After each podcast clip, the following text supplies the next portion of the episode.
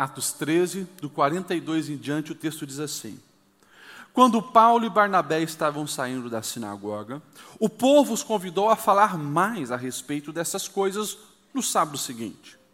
Despedida a congregação, muitos dos judeus e estrangeiros piedosos, convertidos ao judaísmo, seguiram Paulo e Barnabé.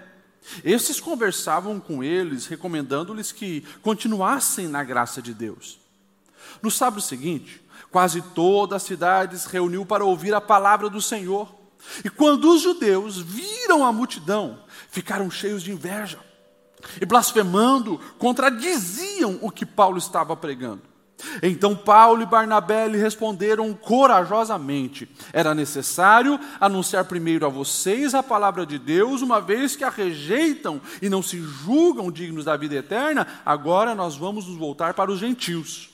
Pois assim o Senhor nos ordenou: eu fiz de você luz para os gentios, para que você leve a salvação até os confins da terra. Ouvindo isso, os gentios alegraram-se e bendisseram a palavra do Senhor e creram todos que haviam sido designados para a vida eterna. A palavra do Senhor se espalhava por toda a região. Mas os judeus incitaram as mulheres piedosas de elevada posição e os principais da cidade, e provocando perseguição contra Paulo e Barnabé, os expulsaram do seu território. Estes sacudiram o pó dos seus pés em protesto contra eles e foram para Icônio. Os discípulos continuavam cheios de alegria e do Espírito Santo.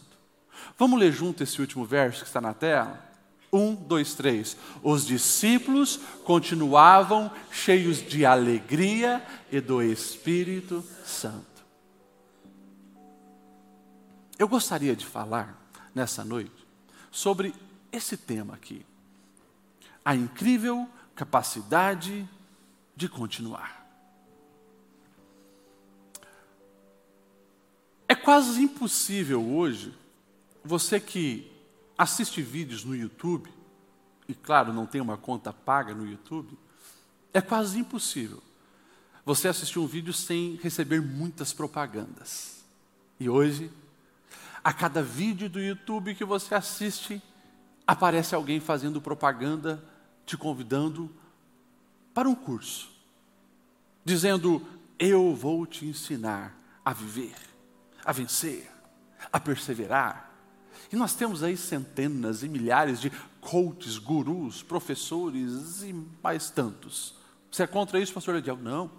Acho que é importante. Estão usando as redes sociais para ensinar alguma coisa. Agora, como pode haver tantas pessoas ensinando sobre perseverança, resiliência, mas ao mesmo tempo você nunca vai ver tantas pessoas desistindo, tantas pessoas deixando de continuar, tantas pessoas declarando nas redes sociais, principalmente jovens e adolescentes, dizendo: Olha, eu estou desistindo da faculdade, eu estou desistindo desse namoro. As pessoas chegam para mim e dizem: Pastor, eu não vou continuar nesse casamento, eu não vou continuar nessa empresa. E vocês sabem, essa é a realidade. O mundo, de acordo com alguns filósofos, é um mundo líquido, aonde aquilo que é sólido parece não existir mais. Porém, quando nós olhamos para a vida de alguns personagens, um deles, o apóstolo Paulo, nós vamos encontrar características lindas de alguém que tem essa incrível capacidade de continuar apesar de. Apesar de o que, pastor Ediel? Muitas coisas que Paulo passou, eu já relato para vocês. Deixa eu te colocar nessa história. Você sabe que depois da conversão de Paulo, ele passa alguns anos isolado, aprendendo, crescendo. E quando ele é convidado por Barnabé para estar lá em Antioquia, e aqui eu vou falar de duas Antioquia, Cuida para você não confundir. Antioquia da Síria e a Antioquia que ficava lá na Galácia, que é chamada Antioquia da Pisídia. São duas. Uma hoje, a da Pisídia, está na Turquia. A outra fica ali um pouco em cima de Israel, que é um país. Duas Antioquias. Na Antioquia da Síria, Deus se manifesta no meio daquela igreja e os irmãos entendem guiados pelo Espírito Santo, que chegou o momento de fazer missões além fronteiras, além mar. E Paulo e Barnabé saem em algumas cidades, pregando o Evangelho de Cristo. O texto que nós lemos, é, se você pegar todo esse capítulo, você vai ver que várias cidades eles param. Seleucia, Chipre, Salamina, que era uma cidade portuária, e eles vão nas sinagogas pregar, Pafos, Panfilha, Perge e assim por diante. Eles vão em várias cidades. Eles geralmente procuravam que lugar naquela cidade para começar a pregar? Sinagoga. O que é sinagoga, pastor Lediel? Sinagoga não é alguma coisa dos judeus? Exatamente. Quando o templo lá atrás foi destruído, o templo dos judeus, que era lugar sagrado, eles foram levados para os exílios e lugares onde foram escravos para manter o conhecimento do Antigo Testamento, da palavra, da Torá, que é o, Pentateuco, eles construíram, os judeus construíram essa, essa sinagoga.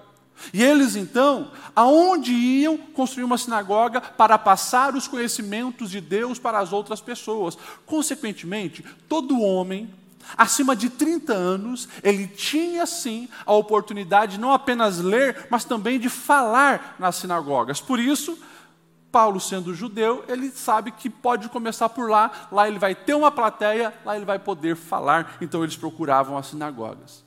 E agora eles chegam nessa cidade, chamada Antioquia da Pisídia. Saíram de Antioquia da Síria, foram em várias cidades e pararam lá na região da Galácia. Várias cidades compõem essa região, como eu falei. Né? A, é Ponto, é Bitínia, Panfilha, tudo estão nessa região da Galácia. Então, quando você abre na sua Bíblia, carta de Paulo aos Gálatas, você sabe que ele está escrevendo para todas essas igrejas.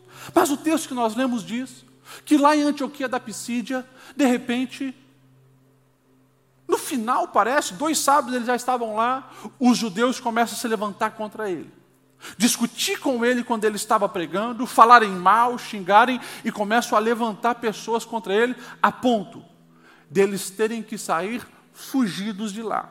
E daí nós lemos o texto.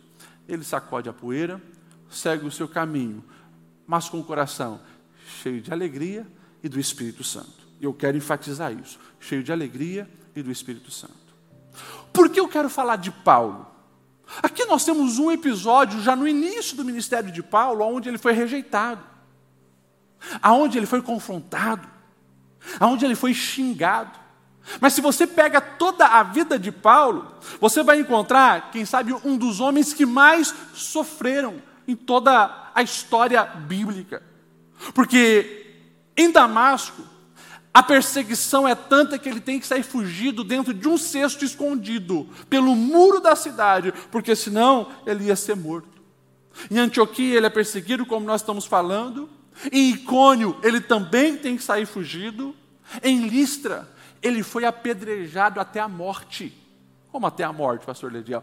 Até a morte. Porque ele ficou num estado onde eles tiram o corpo de Paulo e jogam para fora dos muros. Mas o texto da Bíblia vai dizer assim: os discípulos o cercaram, oraram por ele.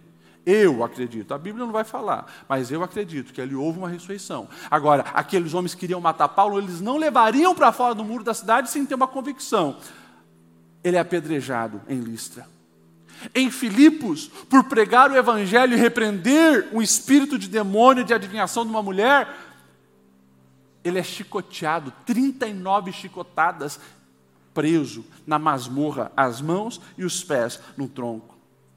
De Tessalônica ele é expulso, em Jerusalém ele é espancado, ele sofre naufrágio no mar Mediterrâneo, em Malta ele é picado por uma cobra e ele é preso em Roma. Esse é o apóstolo Paulo. Mas esse é apóstolo Paulo que está nos sempre incentivando a continuar. E não continuar de qualquer jeito. Porque lá nas cadeias que ele estava em Roma, ele diz: alegrai-vos no Senhor. Mais uma vez digo: alegrai-vos no Senhor. Eu quero aqui hoje destacar quatro pontos e quero falar de uma maneira bem rápida nesses próximos 15 minutos. Quatro pontos, quatro verdades que precisam estar na sua vida para que você também tenha essa incrível capacidade de continuar. Primeira delas, você precisa ter clareza no propósito de Deus para a sua vida. Se nós olharmos todo o texto, você vai ver que lá no início do chamado de Paulo, o Senhor se revela para ele e ele entende que há uma obra que ele precisa fazer em prol do reino de Deus. Quando nós olhamos o chamado lá em Antioquia, o texto vai dizer assim: enquanto adoravam e jejuavam, o Senhor disse através do Espírito Santo: separem Paulo e Barnabé para a obra que eu tenho na vida deles. Ei, Paulo, ele sabe quem mudou a sua trajetória, quem perdoou seus pecados e por quem ele deve gastar todos os dias da sua vida. Quando ele está escrevendo aos Coríntios, na sua primeira carta, ele vai dizer assim no capítulo 15, verso 10: Pela graça de Deus, eu sou o que sou, e sua graça para comigo não foi inútil. Antes, trabalhei mais do que todos. Olha só, ele tem certeza que ele é o que é, devido à graça do Senhor sobre a vida dele. Ele tem certeza quem o criou, ele tem certeza quem o salvou, ele tem certeza quem o chamou, ele tem certeza para que, que Deus o restaurou. Por isso, ele está firmado neste propósito. Deixa eu fazer uma pergunta para você. Já descobriu o propósito da sua vida? Já descobriu por que você está aqui? Por que você conhece Jesus? Por que o Evangelho já transformou? Você sabe para onde está indo? Uma pergunta retórica para você pensar. Quando nós sabemos quem somos, conhecemos as promessas de Deus na nossa vida, nós estamos tendo resiliência não apenas para enfrentar problemas que surgem, mas também para resistirmos às opressão e perseguição que chegarão sobre nós. Portanto, jamais se esqueça disso. A área que Satanás mais vai atacar é nas tuas convicções. Quem você é? E vai gerar crise. Vai querer comprometer a tua identidade, porque se você não sabe quem é, raramente você vai saber para onde você vai. Jamais se esqueça. Você é filho e filha de Deus, criado e criada para um grande propósito. Entenda isso e viva de uma maneira fortalecida. Quando nós temos essa certeza, não ficamos apegados em picuinhas e desistimos por qualquer coisa. Por quê? Se eu sou filho de Deus, eu sei também que os filhos das trevas vão tentar me prejudicar. Desde o início, nós vemos isso de uma maneira clara, lá na história de Isaac. Isaac, ele está no momento de seca, de fome em todo aquele território, e ele fica em Gerar. Interessante. Em Gerar, ele fica ali porque Deus diz: fica aqui, porque eu vou cumprir a minha promessa. Olha só. Ele sabe que Deus tem uma promessa, ele sabe de onde ele veio, quem é o seu pai, a promessa de Deus sobre a vida do seu pai, ele sabe de tudo isso. Ele decide obedecer o Senhor. Lá ele planta, ele colhe, mesmo em tempo de seca, os inimigos vêm e tomam. Não, não, não, não, isso aqui é nosso. Saia daqui. Ele vai para o vale, cava um poço, os inimigos vão lá e tomam. Deixa, vai para um outro lugar cava outro poço, os inimigos vão lá e tomam.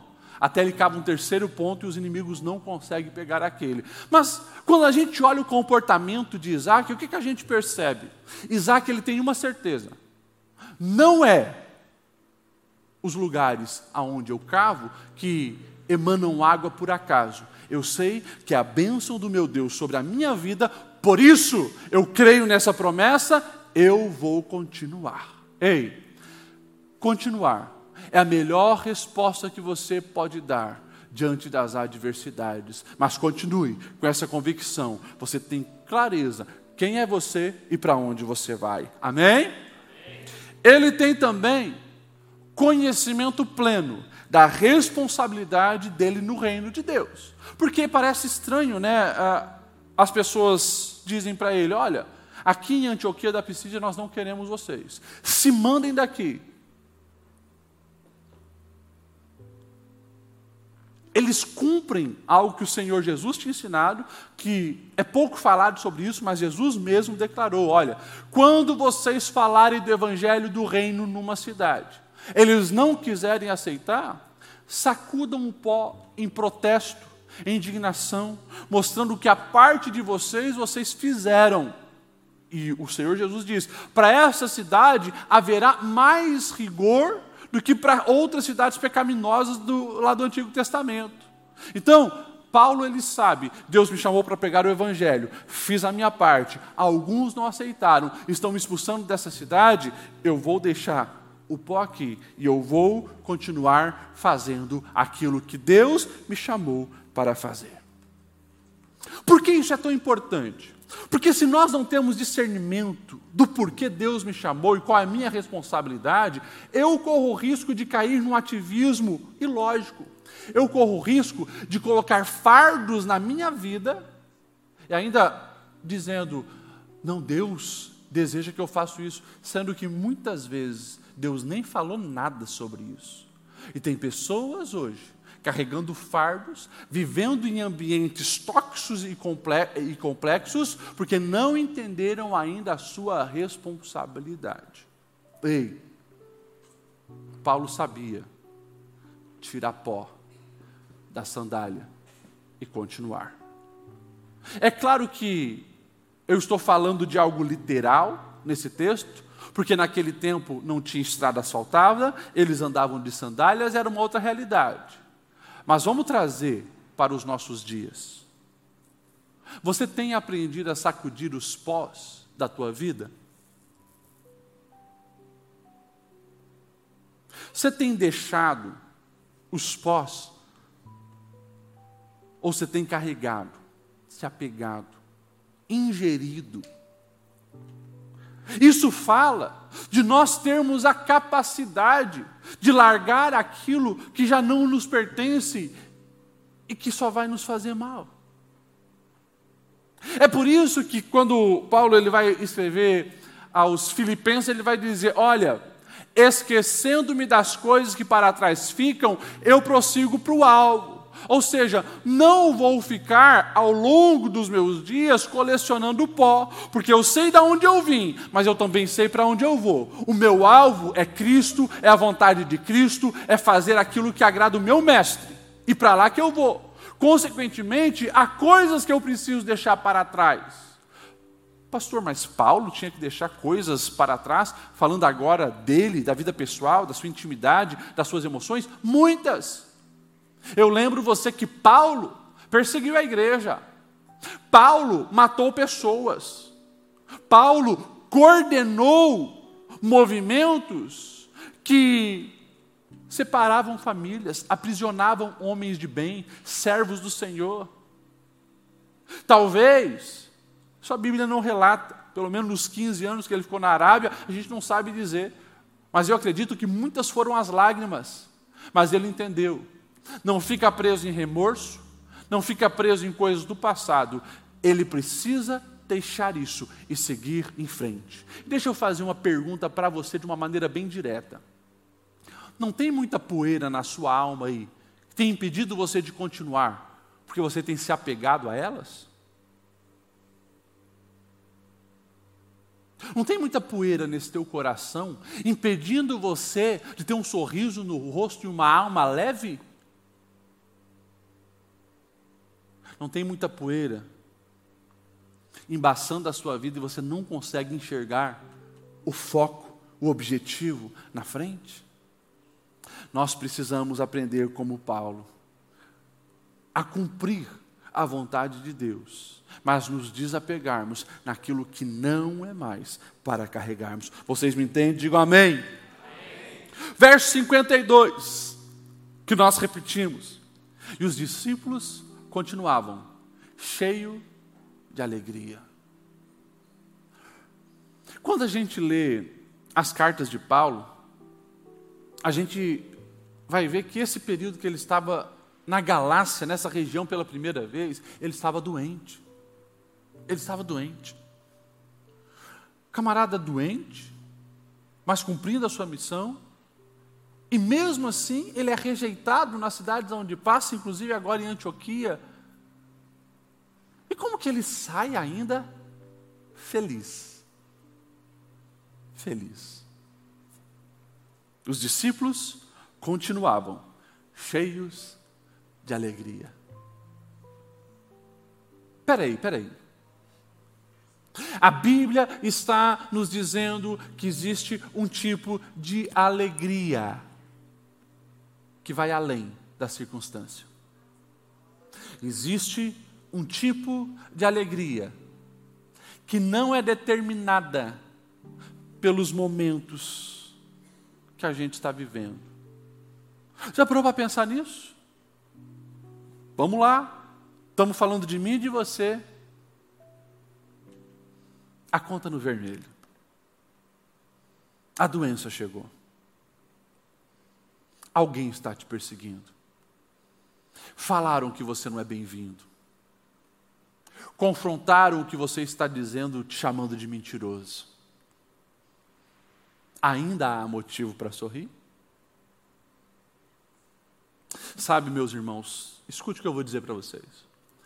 O tempo inteiro, o mundo te convida a viver uma alegria baseado apenas no que os olhos podem ver e as mãos podem tocar. E aí está a resposta que os consultórios psicológicos estão abarrotados de profissionais tentando responder. Por que tamanha depressão? Por que flertando com o suicídio? Simples. O nosso coração foi feito para Deus e só encontraremos plenitude nele. Pode ter um carro bom? Tenha. Pode ter uma casa boa? Tenha. Pode ter uma conta cheia? Tenha pode ter o que você quiser. Se você não tiver o Senhor, você ainda não tem o melhor da vida. E nas oscilações da trajetória humana, você corre um risco de também viver numa montanha russa emocional. Porque se a tua verdadeira felicidade depender da circunstância que você vive, você está muito vulnerável. Porque o mundo sobe e o mundo desce. Um dia as coisas estão bem, um dia não estão bem. É por isso que a tua felicidade não pode ser determinada pelo político que ganha, pela profissão que você tem, pelo resultado do dia a dia nos teus esforços, das pessoas que você convive. A tua verdadeira felicidade precisa estar embasada no Senhor. Quando isso acontece, apesar da circunstância, você sai de cabeça erguida. Como diz aqui, continuavam cheios de alegria. Você entende isso? Pastor, quer dizer que nós não podemos ter momentos tristes? Passaremos por momentos tristes. E permita que a lágrima desça dos seus olhos Permita sim que o choro seja autêntico e chore para Deus. Agora, eu estou falando de algo muito mais amplo. Eu estou falando da verdadeira felicidade, que é o que rege todos os dias da sua vida. E nos dias onde a lágrima rola, você tem a certeza esse momento vai passar, porque a minha vida está pautada em Deus e a alegria dele é real, autêntica, crônica. Você consegue entender isso? Pastor, como que nós fazemos para entrar nessa dimensão? Porque nós estamos falando do apóstolo São Paulo. Eu sou o Lediel, eu sou a Maria, eu sou a Joana. Tudo que ele viveu, nós podemos também viver, fazendo de Cristo nosso tesouro. Jesus já avisava: aonde estiver o teu tesouro, aí estará o seu coração cuida, porque é muito sutil, principalmente nos nossos dias de redes sociais. A gente flerta muito com outros estilos de vida e constantemente está latejando nos nossos olhos no celular que a felicidade está nessa viagem que eu ainda não fiz. A felicidade está nessa joia que eu ainda não obtive. Ah, a felicidade está neste homem que eu quero casar, nesta mulher que eu desejo. A felicidade verdadeira está em Jesus. Quando você entende isso, isso vai emanar da sua vida e vai abençoar as outras pessoas. E aquilo que vai sendo agregado na sua vida, tudo para um propósito, porque não vai se tornar a tua base, se torna agregados. A tua base sempre será Cristo Jesus. Você pode aplaudir ao Senhor por isso? O texto diz assim, para nós finalizarmos: os discípulos continuavam cheios de alegria, e o mais lindo, e do Espírito Santo. Cheios de alegria do Espírito Santo, é o que eu estou dizendo. Ele é a verdadeira felicidade. Esses discípulos, Paulo e Barnabé, eles sabem quem que eles devem agradar. É por isso que, se o patrão faz uma cara feia, se alguém o opôs, se alguém esticou o dedo e caluniou, difamou, xingou, isso não balança a estrutura deles. Eles têm uma certeza: fomos chamados para agradar o nosso Deus. Estamos sob a direção do Espírito Santo. Eles têm nos enchido. Por isso, nós vamos assim continuar. Ao longo da vida, pessoas virarão o rosto para você, e eu lamento dizer cada vez mais: nesse mundo egoísta, não fez o que eu queria. Um. Não me agradei com o que você falou. Um. Você está muito estranha depois que foi nessa igreja. Um. Teu coração tem uma certeza. Eu vivo para Ele. Eu quero agradar Ele. Então, se esse é o meu propósito, quando alguém me abandona, como eu atendi o caso pastor, a minha namorada me deixou porque eu falei para ela que em primeiro lugar é Jesus e não vou deixar de ir na igreja por ela. Muito bem. Eu falei para ele: você não perdeu, isso é livramento. Alguém que não entende, um coração que se rende ao Senhor, não vai agregar na sua vida. Mas nós precisamos entender isso. Quando você, por algum acaso, venha sofrer pelo que você defende em nome de Deus, por servir ao Senhor, por buscar a Cristo, por pertencer a uma igreja, ei, fica tranquilo. Mais importante do que aplauso de homens é o aplauso dos céus sobre a nossa vida. E se você é aplaudido por Deus na tua vida, nas tuas palavras, no teu proceder, nas tuas convicções, você está no caminho certo. Isso vai gerar em você a incrível capacidade de continuar.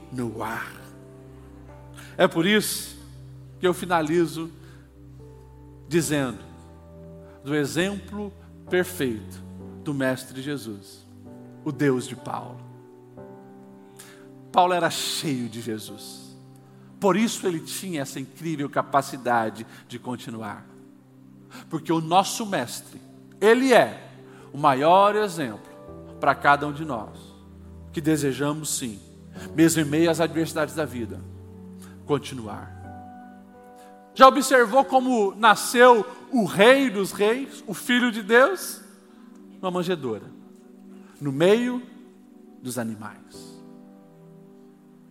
Já no início do seu ministério, o diabo aparece para ele, colocando em dúvida quem ele era, se és o filho de Deus.